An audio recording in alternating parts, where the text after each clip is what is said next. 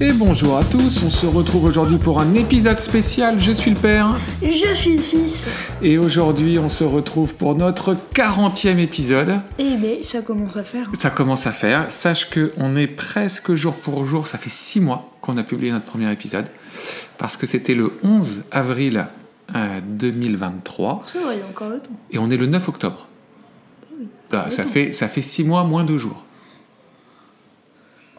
Une demi-année. Une demi-année, Bah non. 40 films. Ah bah, 6 Avril. mois. Ah bah oui, si. Eh oui. Oui. Ouais. Euh, et donc, pas pour ce, cette, vous, vous connaissez la, la, la formule. euh, à chaque dizaine, on aime bien faire un petit épisode anniversaire où on reprend en fait On des. précise aujourd'hui, on fait Mad Max Fury Road.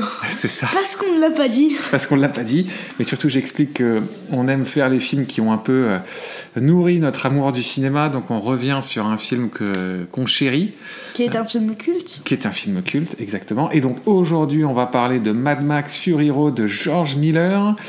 Eh ben, commençons tout de suite. Mon fils. euh, non, d'abord, on va faire le pitch, pardon. Alors, Mad Max Fury. Road.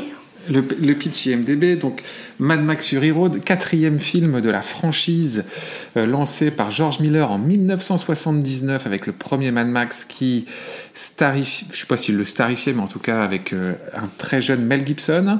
Et donc ce Mad Max Fury Road qui sort en 2015, ça parle de dans un désert post-apocalyptique, une femme, entre parenthèses Furiosa, se rebelle contre un dirigeant tyrannique à la recherche de sa patrie avec l'aide d'un groupe de prisonnières, une, adorate- une adoratrice psychotique, je pense que c'était un adorateur psychotique plutôt, et un vagabond nommé Max, qui est Mad Max. Oui, c'est à peu près ça Oui, il y a juste euh, pas entre parenthèses Furiosa. Mais oui. Oui, c'est moi qui, moi qui l'ai rajouté. Le Furiosa. Bon, grosso modo, c'est une sorte de. Euh, Deux courses poursuites dans le désert où tout le monde veut se tuer. Ouais. C'est ça, et on est d'accord. C'est euh, l'histoire d'un aller et d'un retour euh, dans une course-poursuite haletante. Mad- euh, mon fils, qu'as-tu pensé de Mad Max Fury Road? Bah, c'est un film exceptionnel. C'est un film exceptionnel. C'est mon avis global. C'est ton Donc, avis global. Ok, film exceptionnel. Est-ce que tu veux développer? Non, on développera par la suite? Ouais. Très bien. Et mon avis, euh, alors je, je pense que c'est un chef-d'œuvre. euh, c'est pour moi la plus grande claque que j'ai vécue au cinéma. J'ai eu la chance de le voir au cinéma quand il est sorti. Et j'avoue que j'étais pas le plus grand fan de la saga Mad Max quand je l'ai vu. Euh, et donc j'y suis allé euh, Vierge. assez vierge, ouais, sans, sans attente particulière. Et j'ai pris une claque monstrueuse quand j'ai vu ce film. Euh, J'étais dans un. j'ai- enfin, c'est- c'est- C'était fascinant d'un point de vue visuel, d'un point de vue viscéral. C'est un film qui te prend aux tripes et c'est. J'ai pas, de sou- pas ou très peu de souvenirs de films qui sont comparables en termes d'expérience viscérale de cinéma. Euh, et donc je suis très content d'en parler. Je suis très content qu'on l'ait revu d'ailleurs. J'étais euh, encore. J'étais. Ça s'est senti. Ça s'est senti. senti. Ouais, je crois que tu l'as vu que j'étais content. Euh, parlons tout de suite du scénario. Donc c'est un, scénario de George Miller. Comme, comme je l'ai expliqué, c'est le quatrième film de la franchise.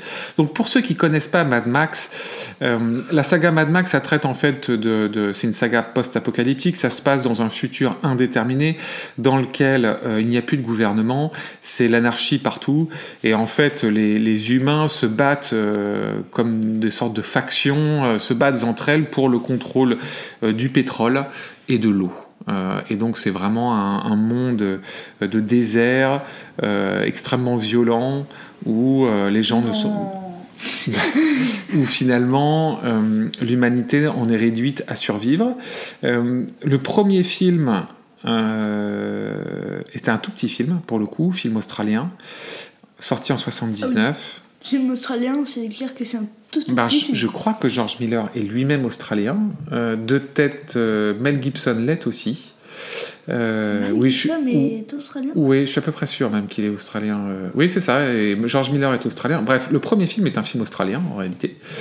Petit film. Le 2 et le 3 étaient déjà des plus gros films. Mais sortis dans les années 80. Et c'est vraiment une franchise qui a, euh, dont on n'a plus entendu parler pendant au moins 15-20 ans. Et ensuite, euh, parce que George Miller est un réalisateur qui a fait finalement assez peu de films. Euh, après les trois, donc Mad Max était son premier film. Ensuite, il a enchaîné avec un autre film que j'adore de lui, qui est Lorenzo, qui est un drame terrible. Et il a fait aussi. Euh, à lui, il a enchaîné après des films pour enfants. Il a fait euh, Babe, le, le petit cochon, et les deux Happy Feet. Et c'est un peu aussi pour ça que c'était surprenant de le voir revenir sur Mad Max. Un film qui a eu une production très compliquée, très chaotique, très difficile, et ça se voit à l'écran. On y reviendra après. Pas forcément. Ok. Euh, mais parlons tout de suite du scénario. Scénario pour le coup assez simple. C'est une course-poursuite qui s'étale sur deux heures. Qu'est-ce que tu as pensé de ce scénario? Bah, pas très compliqué. Hein. C'est un scénario pas très compliqué, mais tellement bien réalisé. Ok. Je suis d'accord avec toi, mais qui raconte quand même plein de choses. Oui et non. Oui et non, tu trouves? Pas, pas plus que ça? Non. C'est un film qui a été, qui a été critiqué pour ça, c'est-à-dire pour la simplicité de son scénario. C'est un peu, c'est marrant parce que je trouve qu'on a, on a, on, on- Mad Max subit un peu les mêmes critiques qu'Avatar. C'est-à-dire que on dit, on, on- on dit aussi d'Avatar que visuellement c'est un film exceptionnel, mais que d'un point de vue scénaristique, c'est assez faible. Et on dit la même chose que, que Mad Max. Moi, je suis assez, euh, je suis pas d'accord sur les deux Avatar, en je suis pas d'accord. Euh, Mad Max, je suis d'accord. Mais c'est l'un des seuls films où ça me dérange pas. Bah, moi, je trouve que les thématiques sous-jacentes sont quand même hyper fortes. Les thématiques d'émancipation de la femme, notamment, parce que c'est la thématique de l'émancipation de la femme du joug masculin, euh, incarnée dans cette course-poursuite, dans lequel finalement des hommes courent après des femmes comme si c'était des objets. Et au milieu de tout ça, on a une sorte de Mad Max, qui est, le personnage de Max, euh, Rocksteady, euh, de son nom de famille, de son vrai nom de famille, euh, qui est un peu là, euh, qui en fait va servir Furiosa, et il n'est plus la tête d'affiche, hein, quelque part. C'est plus Charlie Theron qui joue Furiosa. Non, t'es pas d'accord avec ça? Non. En fait, je trouve que c'est un film qui n'a pas vraiment de scénar, qui raconte pas grand chose. Mais c'est l'un des seuls films où ça me dérange pas. Ok. Bon, moi, je trouve que ça raconte plein de trucs. Euh, je trouve que ça raconte plein de choses qui sont euh, très émotionnelles, tu vois, sur euh, ce que c'est que survivre, sur cette quête d'émancipation, sur ce monde apocalyptique. Euh, Il y a plein de choses en fait sous-jacentes, mais qui sont racontées à travers une poursuite et qui sont, qui sont racontées euh, de manière très euh, avec plein de sou- plein de manière très subtile en fait. Tu vois il y, a- il y a ce passage notamment où tu sais ils passent dans les marécages et tu vois des gens qui sont sur des échasses. Mm. Ça dure quelques secondes.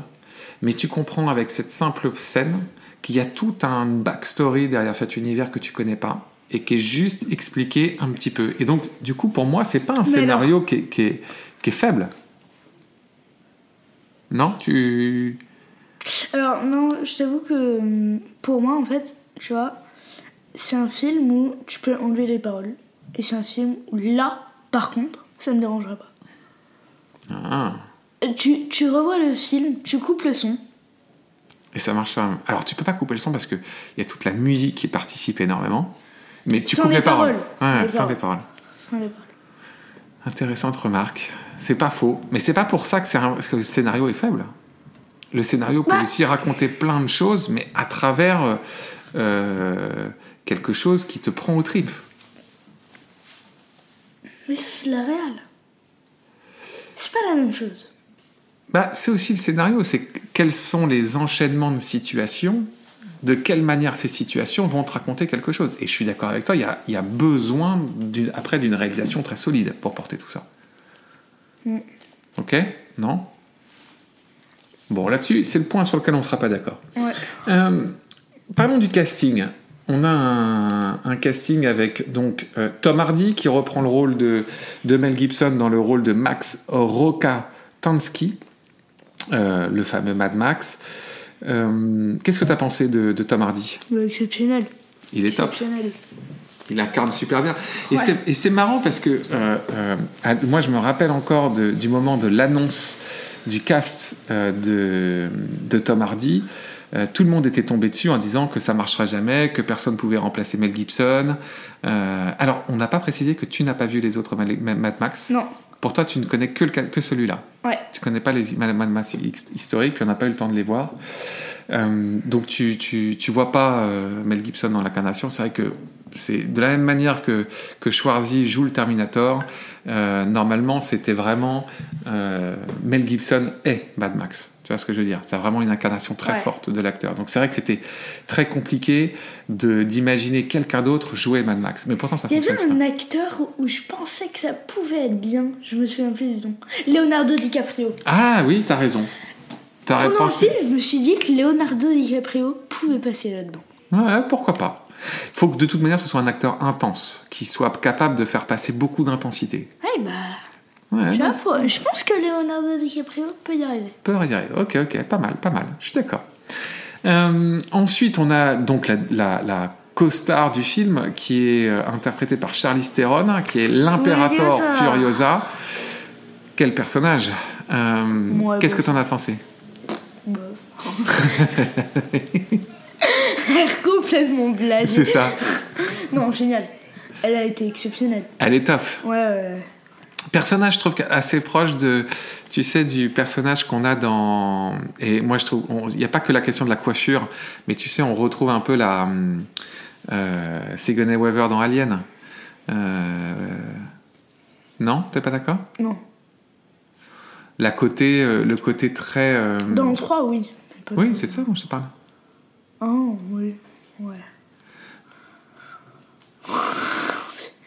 On, retrouve un peu, tu sais, euh, euh, le personnage d'Hélène Ripley, ce personnage qui vit dans un monde, dans un univers très masculin, encore plus dans le 3, qui doit euh, réussir à s'imposer dans cet homme, dans ce, dans ce monde de, d'hommes, etc. Et d'où aussi la coiffure.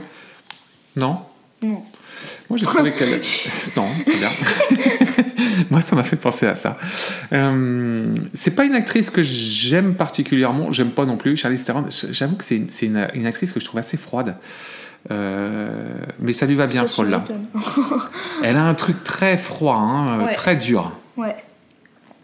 Ensuite, on a le personnage interprété par, euh, de Nux, interprété par Nicolas Hoult, qui est très bien pour le coup, je trouve. Tu sais, c'est le Warboy. Ouais, Euh, Oui, lui, il est bien. il est très bien. C'est un chouette acteur, lui. Ouais. Ouais, qu'on a vu. Ensuite, on a euh, plusieurs autres actrices qui, qui jouent les, les femmes de Immortal Joe, Zoe Kravitz notamment. On a Rosie Huntington Whiteley, Abby Lee, euh, Riley Cute. Bon. Elles ont toutes des petits rôles, hein. elles sont pas très importantes au scénario. L'autre personnage important, en Immortal revanche, Joe. c'est Immortal Joe, qui est joué par Hugh Keith-Byrne, qui interprétait déjà le rôle du méchant dans le premier euh, Mad Max. Qu'est-ce que tu as pensé de Oh, il Immortal Joe. Il est génial. Il a quelque Il chose de, fou. Ouais. Et en plus, c'est marrant parce que il- ça fait partie de ces acteurs qui doivent jouer avec très peu de choses. Parce que comme il a un masque euh, qui lui barre la- les trois quarts du visage, Ouais. en fait, ça ne fonctionne qu'avec son regard. Et donc, il doit, juste avec son regard, incarner le- le- la peur. Euh, mais c'est une figure de méchant qui est. Exceptionnel. Ouais, je suis d'accord. Euh, donc voilà, après le reste du casting, euh, c'est tout. Euh, bon, attaquons le gros morceau de Mad Max Fury Road, La réalisation. la réalisation de George Miller. Euh, Qu'est-ce que tu as pensé de cette réalisation de, du film Dingue. Dingue. Bon, Je pense que c'est le, c'est le cœur de, de- de- de ce projet, de Ouais. toute manière. Euh, Je pense que c'est la réalisation la plus dingue que moi j'ai vue. Qu'est-ce que tu as ressenti quand tu l'as vu et puis quand tu l'as revu? Mais en fait, le revoir, ça m'a, ça a rien changé parce que je m'en souvenais très très bien du film. Mais t'as changé. Entre temps, t'as vu plein d'autres films. Tu peux, parce que tu vois, tu l'avais vu il y a quoi Il y a un an ou un Ouais. an et demi? Donc Mais du entre coup, au temps, on a vu plein d'autres films. Ouais, et euh, en fait, il m'a mis mon gros sac. Il t'a mis une moins grosse claque. Parce que j'avais vu le film euh, Parasite. Ouais, Parasite. Parasite, lui, lui, il m'a mis un chaos. Mais Total. un chaos où je peux plus jamais, tu vois, euh, me relever. D'accord, d'accord. Du coup, en fait, Mad Max c'est complètement redescendu. Ah, c'est marrant ça. Ouais. Et donc, mais dans la, dans le, le, le- le- donc, Au final, il n'y a jamais eu un film qui a réussi à me mettre une claque. ok. Bah, si, Parasite. Ah, p- Et Mad Max, à la base, t'avais mis une claque. C'est juste que là, tu en as pris une plus grande. Mad Max, ça ne m'avait pas mis une claque. Ok. Je l'ai trouvé exceptionnel, incroyable, mais il m'a pas mis une claque. D'accord, d'accord, j'entends. C'est plus moi. Moi, j'ai vraiment pris une très grosse claque avec Mad Max. Ouais. J'ai vraiment pris un truc. C'est un film qui me que je te trouve dingue. Euh, et alors, visuellement, euh, alors faisons un petit point sur George Miller. C'est- un, maintenant un réalisateur qui a près de presque 45 ans de carrière, euh, qui a fait finalement 10 films, ce qui n'est pas énorme. Il est en train d'ailleurs de, de, de- de tourner euh, Furiosa, qui sera donc. George Miller, il a fait que 10 films. Ouais, il a fait que 10 films. Mais c'est rien du tout. C'est pas de grand carrière. chose. Ah non, mais tu peux, la carrière ne se, ne se compte pas au nombre de films que tu fais. Ah mais c'est pas ce que je veux dire. Euh, non mais il a pas une grande carrière en termes de du, du nombre de films qu'il a fait. Oui, oui, C'est rien du tout 10 films. 10 films, c'est pas beaucoup. Si tu compares à, par exemple, à un Spielberg qui doit en avoir euh, 40 ou 50, oui, c'est pas beaucoup. C'est quel euh, réal qui a le fait, fait le plus de films? Oh, il y en a. Alors, après, ça dépend parce que tu as, des réalisateurs, notamment dans les années 40, 30, euh, même 50, euh, qui faisaient des films, euh, ils en tournaient un par mois, tu vois. Donc, euh, Un par mois. oui, tu as un, un- un réalisateur comme Ed Wood, dont. Tim Burton, par exemple, a fait un film sur lui, euh, qui faisait des, des films très, avec très peu de budget, très mal tournés, euh, avec euh, tu vois, de- de- des- du cinéma de genre, de science-fiction, de monstres, etc. Et ils en tournaient à l'appel. Tu as des réalisateurs qui ont fait des centaines de films. Après, ça, c'est ridicule. mais voilà, donc si tu veux, euh, que- qu'est-ce qui est comparable? Tu vois, tu as des réalisateurs qui sortent un film par an. George Miller, en moyenne, au final, il a sorti un film tous les 4-5 ans. Ça c'est vraiment pas beaucoup.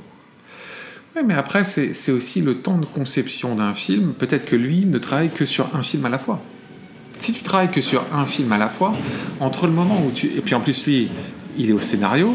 Donc imagine qu'il met euh, un an pour écrire le film, euh, un an de pré-prod pour euh, concevoir euh, les costumes, toute la, le storyboarding, découvrir Oh, les bah, lieux, ça c'est etc. plus d'un an et demi. hein. T'as un an, après t'as un an de tournage, un an de post-prod, puis après tu fais la promo, boum, t'as 5 ans. Hein. 5 ans, c'est. En fait, sur des projets de cette ampleur-là, c'est vite passé. C'est parce qu'en en fait, on a l'habitude d'avoir des réalisateurs. euh, si tu prends un Spielberg, je pense que Spielberg, il travaille sur plein de projets en même temps. Et donc. Mais euh, la différence c'est que Spielberg il arrive à le gérer. mais parce qu'il a toute une équipe autour de lui.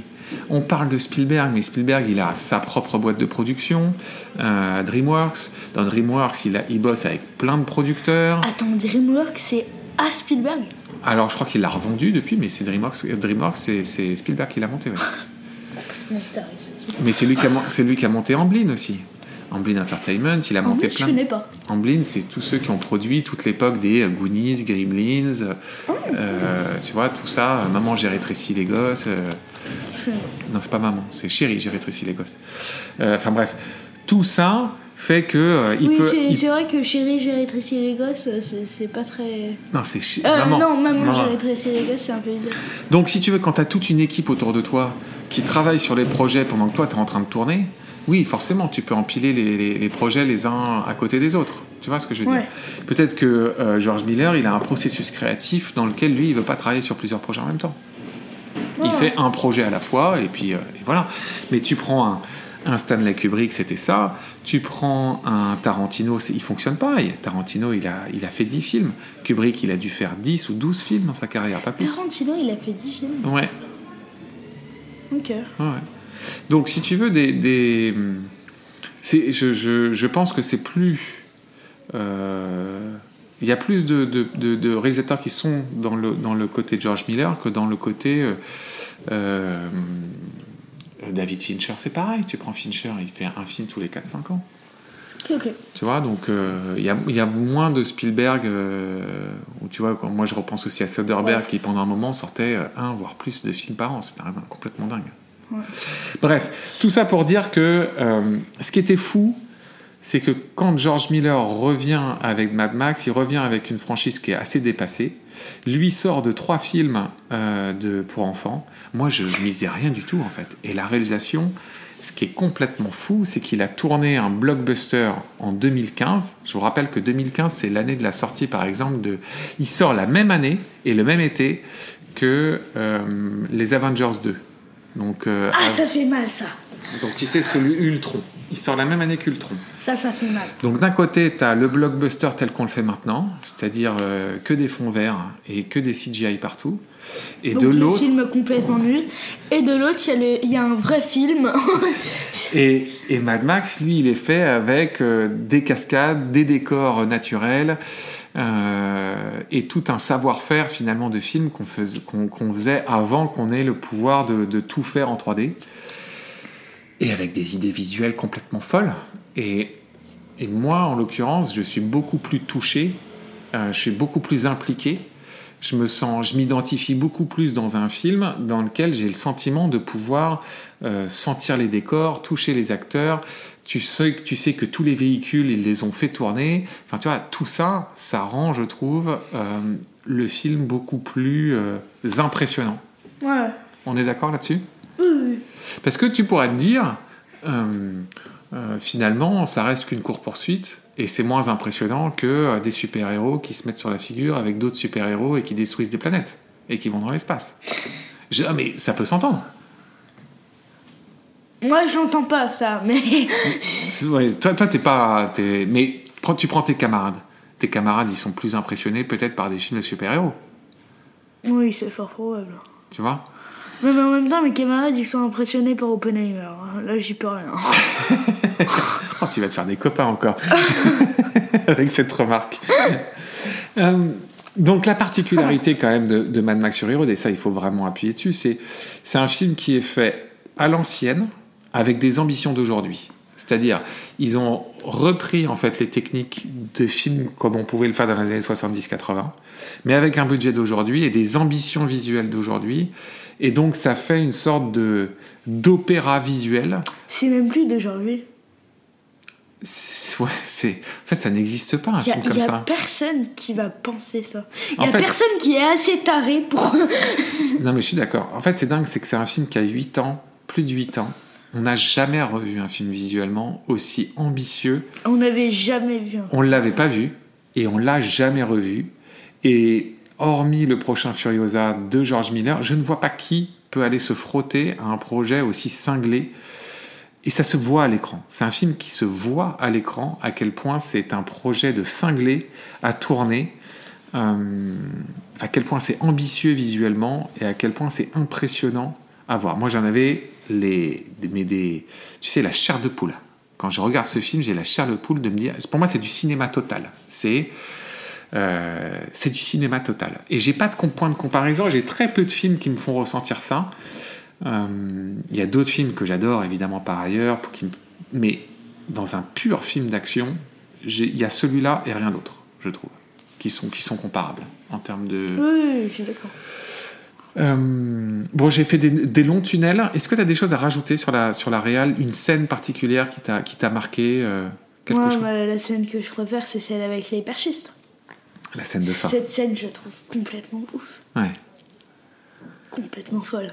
Et avec les plans larges, avec toutes les voitures et les perchistes qui passent de, voiture, de voiture en voiture, avec les flammes et tout. Enfin, c'est. Puis la musique, quoi. Pour moi, c'est cette scène-là, la plus dingue. C'est une sorte d'opéra d'action. Ouais, c'est ça. C'est comme si on avait fait un film d'action à travers un opéra. Ouais. Ouais. C'est c'est euh, un film fascinant pour ça et, et vraiment j'espère que pour ceux qui ne l'ont pas vu on vous a donné envie de le voir. Euh, de ton regard d'enfant, qu'est-ce que tu dirais pour Mad Max Fury Road? Non, c'est du tout public. Alors non, c'est pas du tout public. C'est un univers qui est quand même assez violent. C'est un uni- Alors en fait, il n'y a, pas de- il y a pas de violence graphique en C'est un soi. univers qui est violent, mais les. pff, C'est tout Non, mais public en fait, avec ce que je veux dire que euh, les enfants, si les enfants vont le regarder, c'est peut-être un uni- univers violent, mais ils vont pas le comprendre. Ils ne vont pas le comprendre. Oui, c'est pas faux, je vois ce que tu veux dire. Malgré tout, c'est un- alors je vais te le dire autrement, c'est un univers qui est anxiogène.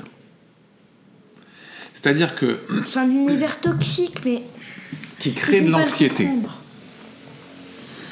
Après, tu as des, des personnages qui sont un peu monstrueux, qui sont un peu tordus, etc., avec pas mal de handicaps. Enfin, tu vois, tout ça, ça peut être, je- il y a peu une- une- ça peut choquer.